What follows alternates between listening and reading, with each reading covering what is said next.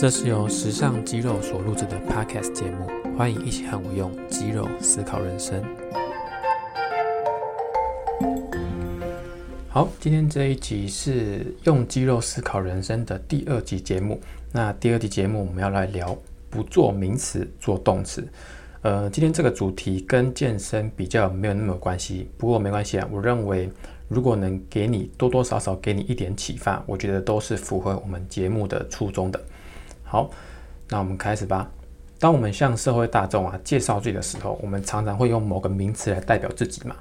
那多数人也都是从自己的工作啊、自己的职务或者是身份来当做自己自我介绍的开头。例如说，我是老师，或者是我是主管，或者是我是父母，或者是我是孩子，呃，兄弟姐妹等等。那这些是我们长久以来的习惯嘛？因为我们丢出某个名词。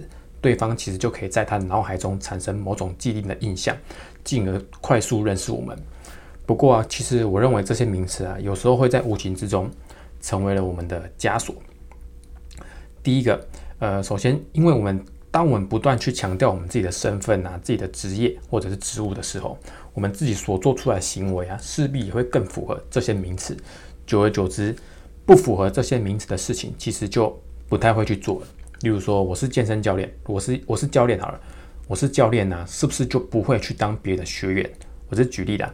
那如果我一直强调我这是员工，我是不是就不会站在老板的角度去思考事情？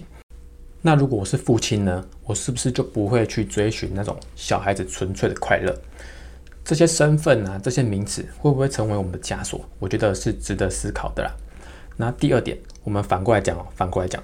当我们还不是某个名词的时候啊，也就是自己还没成为某个身份，还没进入某个职业的时候，也很可能会被名词给给阻挠。例如说，有人会认为自己一定要成为健身教练才可以教别人健身，或者是认为自己一定要拿到厨师执照才可以做菜给别人吃，或者是认为自己要成为一名作家才可以写出动人的文章。